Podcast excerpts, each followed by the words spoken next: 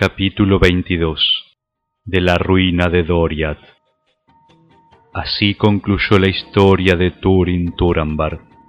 Sin embargo, Morgoth no dormía ni descansaba del mal, y aún tenía tratos con la casa de Hador, impulsado contra ellos por una malicia insaciable, aunque nunca perdía de vista a Hurin, y Morwen erraba enloquecida por las tierras salvajes.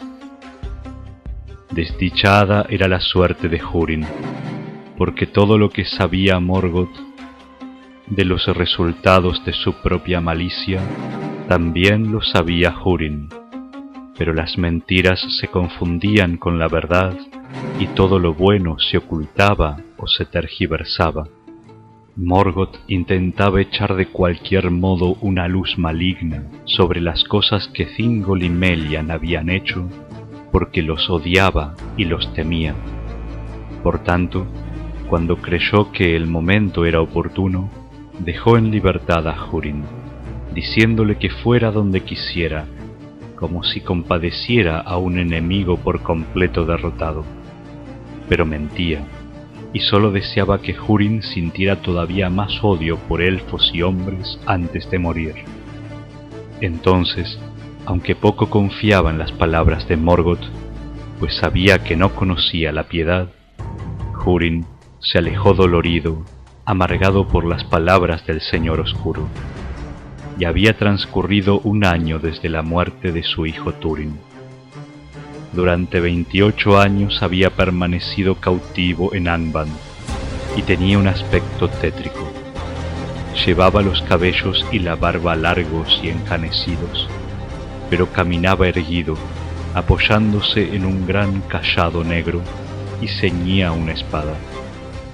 Así llegó a Hitlum, y los cabecillas de los orientales se enteraron de que había un gran movimiento de capitanes y de soldados negros en Angband por las arenas de Anfaulir, y de que con ellos venía un anciano tratado con altos honores. Así ocurrió que no levantaron la mano contra Hurin, y lo dejaron andar libremente por aquellas tierras, en lo que se mostraron prudentes, y el resto del pueblo de Hurin lo evitó, pues llegaba de Angband como quien tiene alianza con Morgoth y es por él honrado. Así pues, la libertad acrecentaba todavía más la amargura del corazón de Hurin, y abandonó la tierra de Hitlum y subió a las montañas. Desde allí divisó a lo lejos, en medio de las nubes, los picos de las Crisaegrim, y se acordó de Turgon, y deseó volver al reino escondido de Gondolin. Descendió por tanto de Eredwethrim, y no sabía que las criaturas de Morgoth lo vigilaban, y cruzando el Briciag, entró en Dimbar, y llegó al oscuro pie de la Sehoriath. Toda la tierra estaba desolada y fría, y miró alrededor con pocas esperanzas. Erguido al pie de una pendiente de piedras, bajo un muro escarpado, y no sabía que eso era todo lo que podía verse del antiguo camino de huida. Habían bloqueado el río seco y el portal arqueado estaba bajo tierra. Entonces Hurin miró el cielo gris, creyendo que quizá viera nuevamente a las águilas, como hacía ya mucho en su juventud pero solo vio las sombras venidas del este y las nubes que rodeaban los picos inaccesibles, y solo oyó el silbido del viento sobre las piedras. Pero la vigilancia de las grandes águilas había sido redoblada, y pronto descubrieron a Hurin allá abajo, abandonado a la luz declinante, y enseguida el mismo Thorondor, pues la noticia parecía de importancia, le llevó el mensaje a Turgon, pero Turgon le dijo, ¿acaso Morgoth duerme? Te equivocas. No es así, le dijo Thorondor. Si las águilas de Manwë acostumbraran a errar de esta manera, hace ya tiempo, Señor, que vuestro escondite habría sido inútil. Entonces no hay duda de que tus palabras auguran el mal, dijo Turgon pues sólo pueden tener un significado. Aún Hurin Thalion se ha sometido a la voluntad de Morgoth. Mi corazón se ha cerrado para siempre. Pero cuando Thorondor hubo partido, Turgon se quedó largo tiempo meditando y recordó perturbado los hechos de Hurin de Dorlomin y abrió su corazón y pidió a las águilas que buscaran a Hurin e intentaran traerlo a Gondolin. Pero era demasiado tarde y no lo vieron más, ni a la luz ni a la sombra, porque Hurin estaba entonces desesperado mirando los riscos silenciosos de la Sejoriat, y el sol poniente orado las nubes y le tiñó de rojo los cabellos blancos.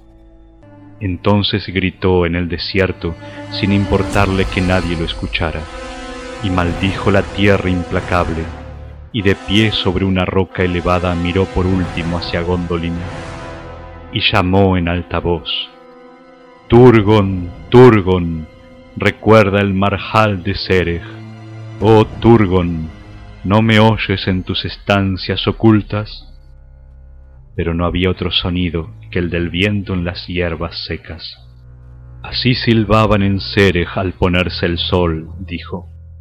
Y mientras hablaba, el sol se puso tras las montañas de la sombra, y la oscuridad cayó alrededor, y el viento cesó y hubo silencio en el yermo. Pero quienes vigilaban a Hurin alcanzaron a oír lo que decía, y el mensaje llegó sin demora ante el trono oscuro del norte, y Morgoth sonrió, porque ahora sabía claramente en qué región moraba Turgon, aunque por causa de las águilas no había podido mandar ningún espía a que observara aquellas tierras detrás de las montañas circundantes. Este fue el primer mal que la libertad de Hurin trajo al mundo. Cuando se hizo la oscuridad, Hurin resbaló de la roca y cayó en un pesado sueño de dolor. Pero en el sueño oyó la voz de Morwen que se lamentaba y que lo llamaba una y otra vez, y le pareció que la voz venía de Brethil. Por tanto, cuando despertó, Junto con la venida del día se puso de pie y regresó al Briciag, y atravesando a lo largo de Brethil, llegó en la noche a los cruces del Teiglin. Los centinelas nocturnos lo vieron, pero se sintieron atemorizados, pues creían ver un fantasma salido de un viejo túmulo de guerra y que ahora andaba en la oscuridad. Y por eso Hurin no fue detenido, y al fin llegó al sitio en que Glaurung había sido quemado y vio la piedra alta erguida a orillas de Kabed Naeramarth. Pero Hurin no miró la piedra, pues sabía lo que allí estaba escrito, y además había descubierto que no se encontraba solo. Sentada a la sombra de la piedra había una mujer inclinada y de rodillas, y mientras Hurin la miraba en silencio, ella echó atrás la destrozada capucha y levantó la cara. Tenía el pelo cano y era vieja, pero de pronto las miradas de los dos se encontraron y él la reconoció, porque aunque había espanto y frenesí en los ojos de ella, aún conservaban la luz que mucho tiempo atrás le había ganado el nombre de Eleduen, la más orgullosa y bella entre las mujeres mortales de antaño. Has venido, por fin, dijo ella. He esperado demasiado. El camino era oscuro. Vine como me fue posible, respondió él. Pero has llegado demasiado tarde, le dijo Morwen. Se ha perdido. Lo sé, dijo él, pero tú no. Pero Morwen dijo, casi, estoy agotada. Me iré con el sol. Queda poco tiempo ahora. Si lo sabes, dímelo. ¿Cómo llegó ella a encontrarlo? Pero Hurin no respondió, y se sentaron junto a la piedra, y no volvieron a hablar. Y cuando el sol se puso, Morwen suspiró y le tomó la mano, y se quedó quieta.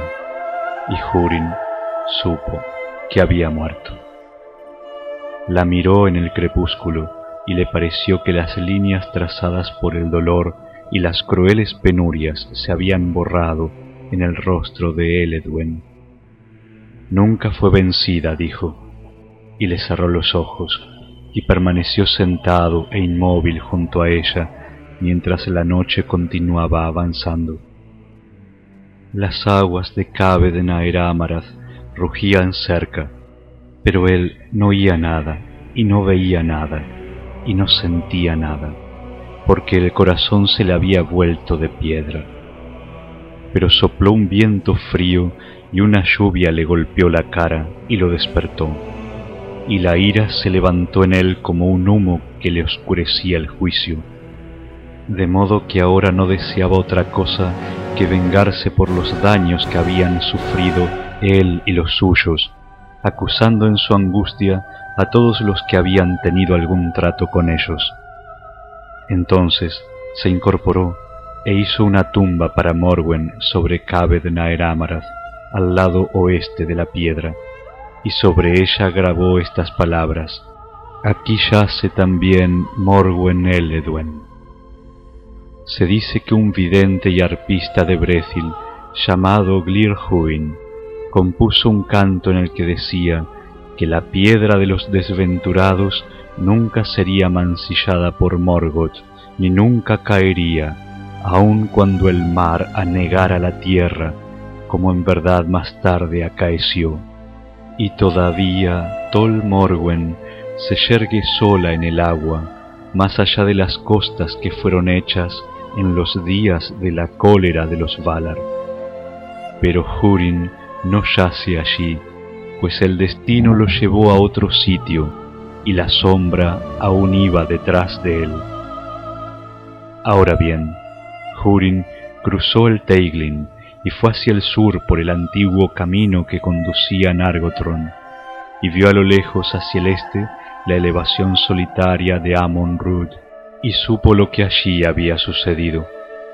Por fin llegó a las orillas del Narug, y se aventuró a cruzar las aguas precipitadas pisando las piedras caídas del puente, como lo había hecho Mablung de Doriath antes que él, y se encontró ante las quebradas puertas de Felagund, apoyado en su vara. Es necesario contar aquí que después de la partida de Glaurung, Mim, el enano mezquino, había encontrado el camino a Nargothrond y se había deslizado dentro de los recintos en ruinas y había tomado posesión de ellos, y estaba allí acariciando de continuo el oro y las gemas, pues nadie venía nunca a despojarlo, por miedo al espíritu de Glaurung y su recuerdo. Pero ahora alguien había venido y estaba en el umbral, y Mim salió y quiso saber qué propósitos lo traían. Pero Hurin le dijo, ¿Quién eres tú que pretendes impedirme la entrada a la casa de Finrod Felagund? Entonces el enano respondió, Soy Mim, y antes que los orgullosos llegaran desde el mar, los enanos excavaron los recintos de Nulukis-Din. No he venido sino a tomar lo que es mío, porque soy el último de mi pueblo.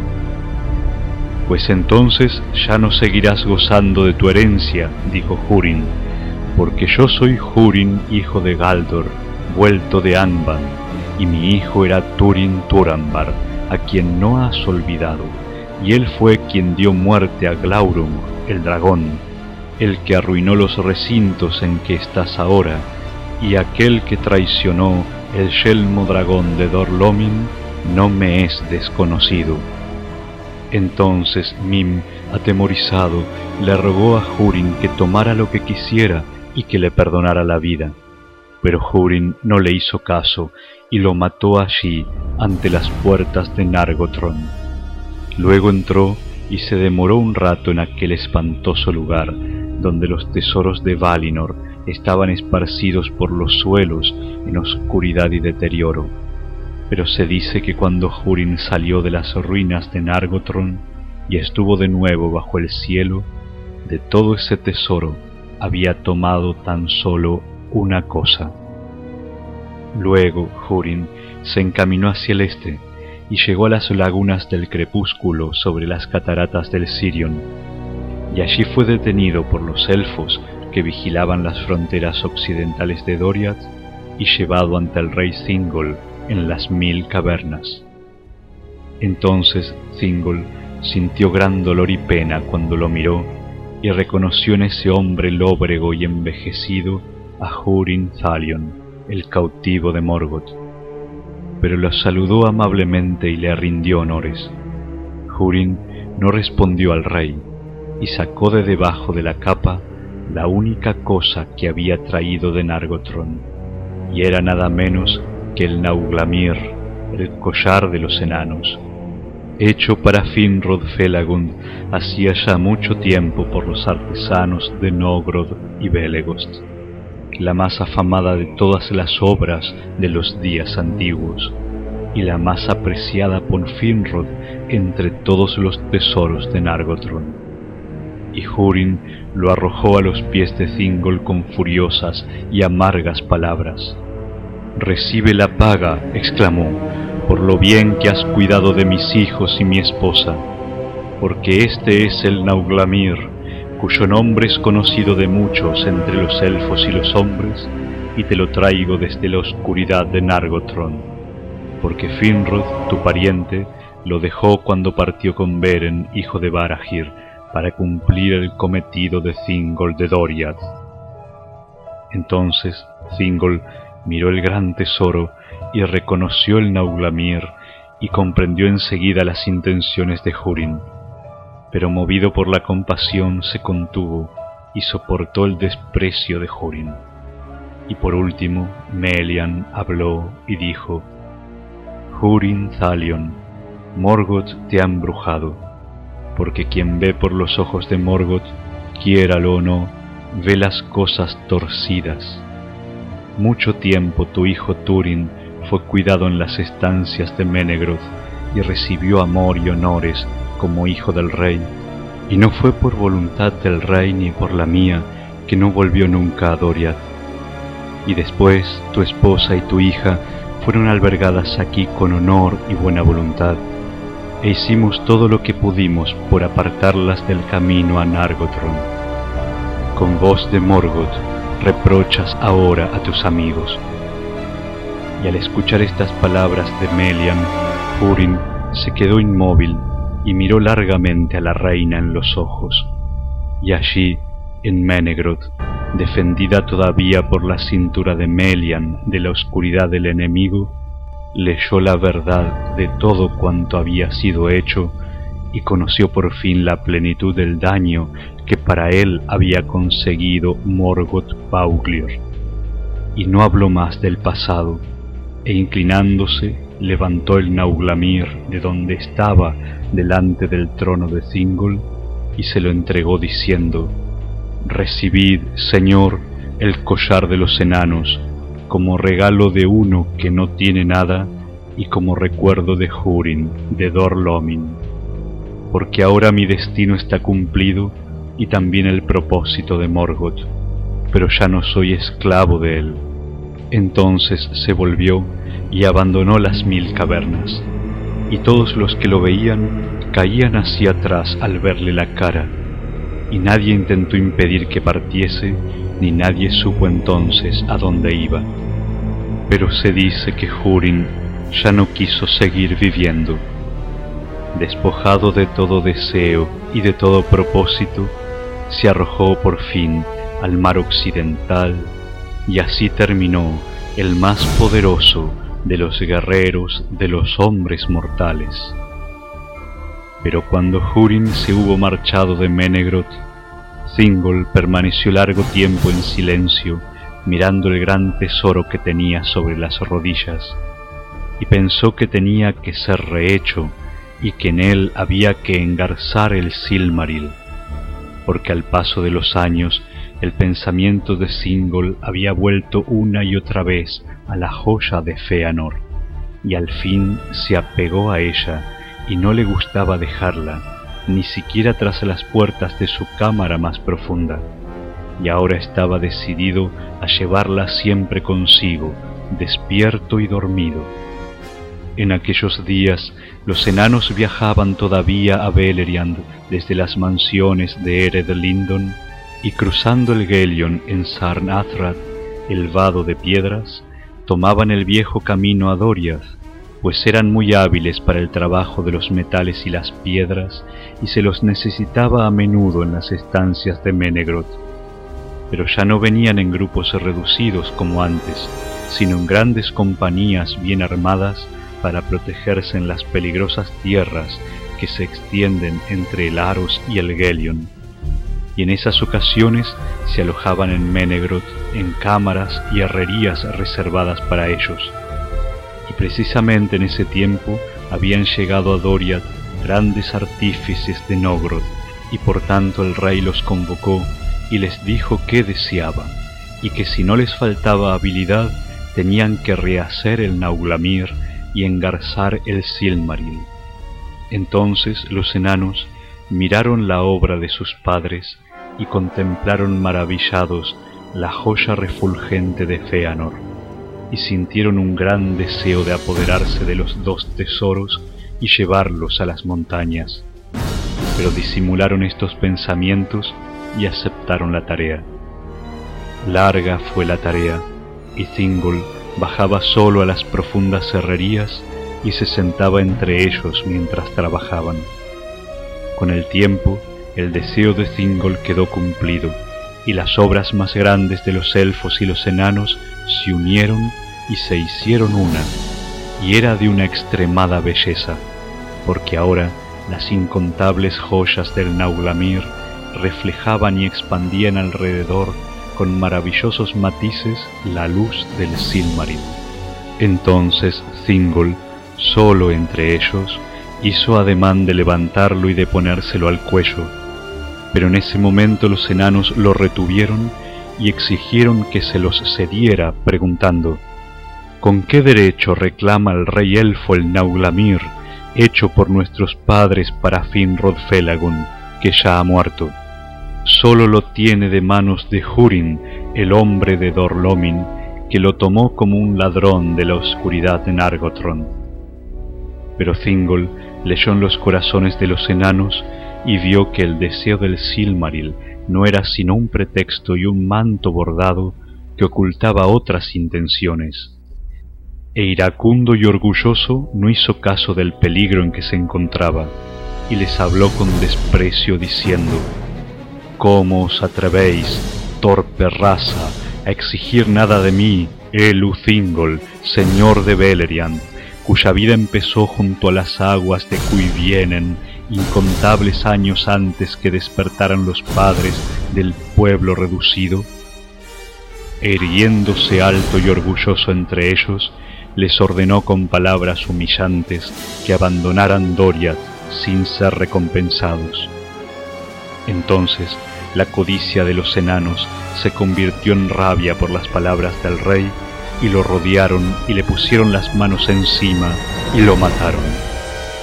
De este modo, Elwë rey de Doria, el único de los hijos de Ilúvatar que desposara a una de las Ainur y el único de los elfos abandonados que había visto la luz de los árboles de Valinor, murió en las profundidades de Menegroth con una última mirada posada en el Silmaril. Entonces los enanos recogieron el Nauglamir y abandonaron Menegroth y huyeron hacia el este a través de Region. Pero la noticia corrió rápidamente por el bosque y pocos de esa compañía llegaron a Laros, pues fueron perseguidos a muerte mientras buscaban el camino del este, y el Nauglamir fue recuperado y llevado con amarga pena a Melian, la reina.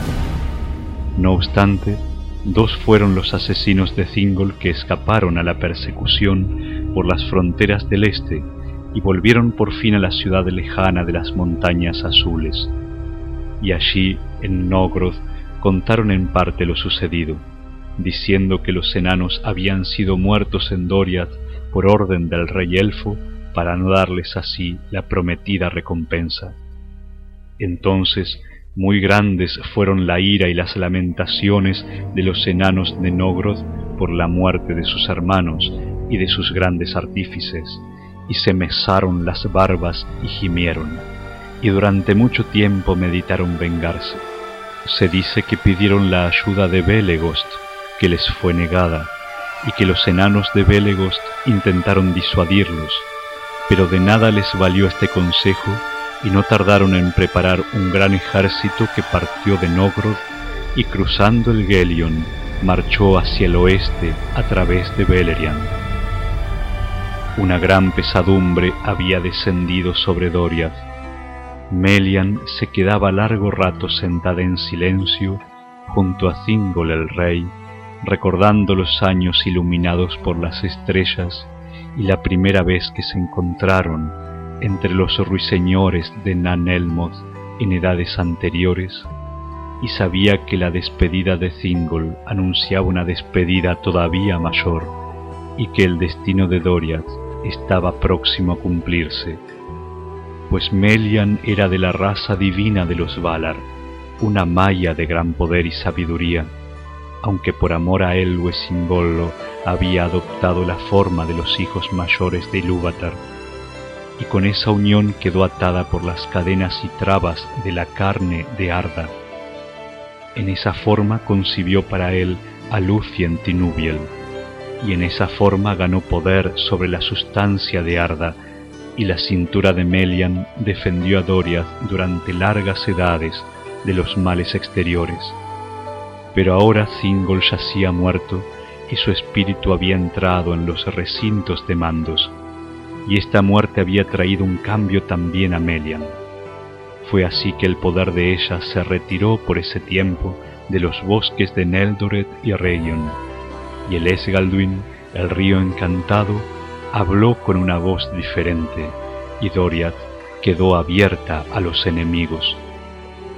En adelante Melian habló solo con Mablung, pidiéndole que cuidara del Silmaril y transmitiera sin demora la nueva a Beren y Lucien en Osirian, y desapareció de la Tierra Media y pasó a la tierra de los Valar, más allá del mar occidental, para llorar su dolor en los jardines de Lorien, de donde había venido, y en esta historia nada más se dice de ella. Así fue que el ejército de los Naugrim, cruzando el Aros, penetró sin ser estorbado en los bosques de Doriath, y nadie les opuso resistencia, pues eran muchos y feroces, y los capitanes de los elfos grises titubearon y se desesperaron, y fueron de aquí para allá sin objeto alguno. Pero los enanos siguieron adelante y cruzaron el gran puente y penetraron en Menegroth y allí ocurrió uno de los hechos más dolorosos de los días antiguos, porque se libró una batalla en las mil cavernas y muchos enanos y elfos murieron, y esto no se olvidó. Pero vencieron los enanos, que saquearon y vaciaron las estancias de Thingol. Allí cayó Mablum, el de la mano pesada, ante las puertas del tesoro donde estaba el Nauglamir, y el Silmaril fue tomado. En ese tiempo, Beren y Lúthien vivían todavía en Tolgalen, la isla verde en el río Adoran, la más austral de las corrientes que descendiendo de Ered Lindon iba a parar al Gelion, y su hijo Dior Elugil tenía por esposa a Nimloth, pariente de Celeborn, príncipe de Doriath, que estaba desposado con la dama Galadriel. Los hijos de Dior y Nimloth fueron Elured y Elurin, y también tuvieron una hija y se llamaba Elwin, que significa rocío de estrellas, porque nació en una noche estrellada cuya luz resplandecía en el rocío de la cascada de Lanthir junto a la casa de su padre. Ahora bien, pronto se supo entre los elfos de Osirian que una gran hueste de enanos con pertrechos de guerra había descendido de las montañas y había cruzado el Gelion por el vado de piedras. Estas nuevas no tardaron en llegar a Beren y Lucien, y en ese tiempo arribó también un mensajero de Doriath que les contó lo que allí había ocurrido entonces Beren se puso de pie y abandonó Tolgalen, y llamó a Dior su hijo, y se encaminaron al norte hacia el río Ascar, y junto con ellos fueron muchos elfos verdes de Osirion.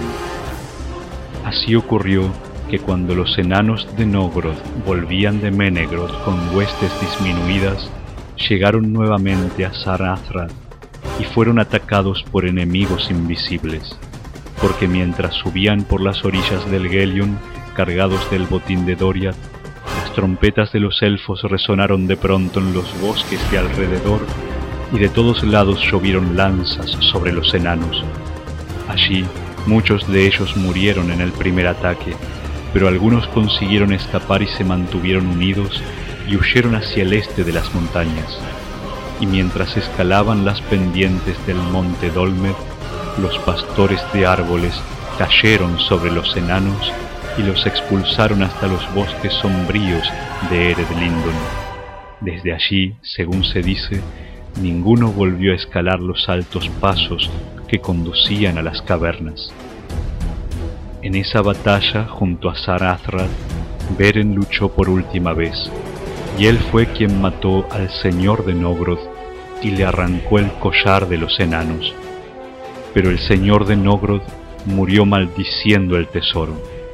Entonces Beren miró con asombro la joya de Feanor que él había cortado de la corona de hierro de Morgoth, y que ahora refulgía en medio de oro y gemas, engarzada por la destreza de los enanos, y le quitó la sangre en las aguas del río. Y cuando todo hubo terminado, el tesoro de Doriath se hundió en el río Ascar, y desde ese momento el río tuvo nuevo nombre, Rathloriel, el lecho de oro. Pero Beren tomó el Nauglamir y volvió a Tol Galen. Poco alivió la pena de Lucien enterarse de que el señor de Nogrod había muerto y con él muchos enanos. Pero se dice y se canta que Lucien, engalanada con el collar y la joya inmortal, era la visión más bella y gloriosa que se hubiera contemplado alguna vez fuera del reino de Valinor. Y por un breve tiempo la tierra de los muertos que viven pareció una visión de la tierra de los Valar, y desde entonces ningún sitio fue tan hermoso, tan fértil y tan lleno de luz.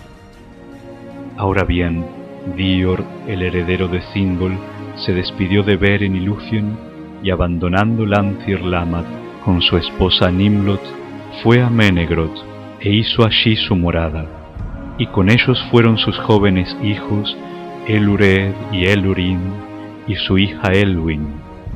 Entonces los Sindar les recibieron con alegría y salieron de la oscuridad de su pena por el rey y pariente caído y por la partida de Melian. Y Dior Elohil se propuso devolver la gloria al reino de Doriath. Una noche de otoño, ya tarde, alguien llegó y llamó a las puertas de Menegroth, pidiendo ser admitido ante el rey.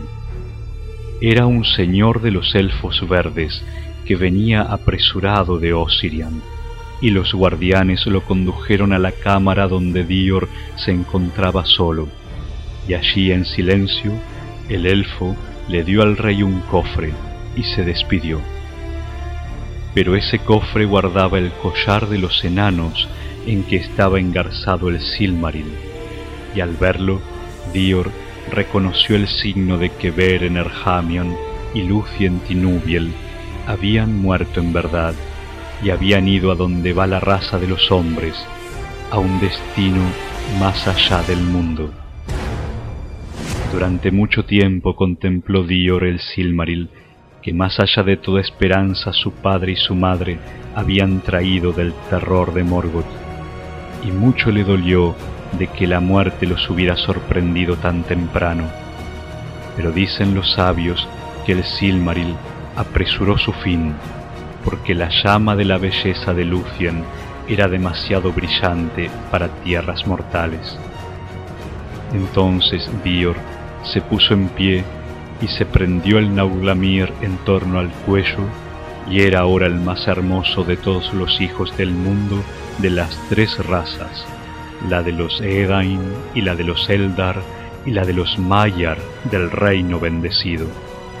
Pero cundió el rumor entre los elfos dispersos de Beleriand de que Dior, el heredero de Thingol, llevaba el Nauglamir, y dijeron, un Silmaril de Feanor arde de nuevo en los bosques de Doriath, y el juramento de los hijos de Feanor despertó otra vez, porque mientras Lucien llevaba el collar de los enanos, ningún elfo se habría atrevido a atacarla, pero ahora, al enterarse de la renovación de Doriath y del orgullo de Dior, los siete elfos abandonaron la vida errante y volvieron a reunirse y le enviaron mensajeros a Dior reclamando la posesión del Silmaril.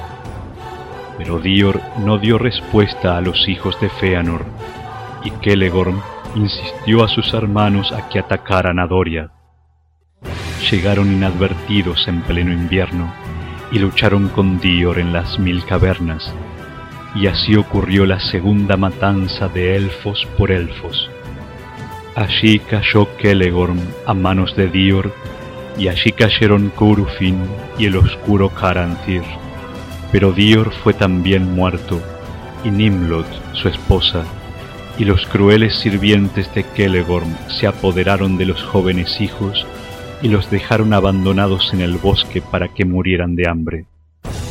De esto, en verdad, se arrepintió Maedros y los buscó largo tiempo en los bosques de Doriath pero de nada le valió la búsqueda, y del lado de Elured y de Elurin no se cuenta ninguna historia. Así fue destruida Doriath, y nunca volvió a levantarse. Pero los hijos de Feanor no obtuvieron lo que buscaban, porque un resto del pueblo huyó ante ellos, y con él iba Elwin, hija de Dior, y escaparon y llevando consigo el Silmaril, llegaron con el tiempo a las desembocaduras del Sirion junto al mar.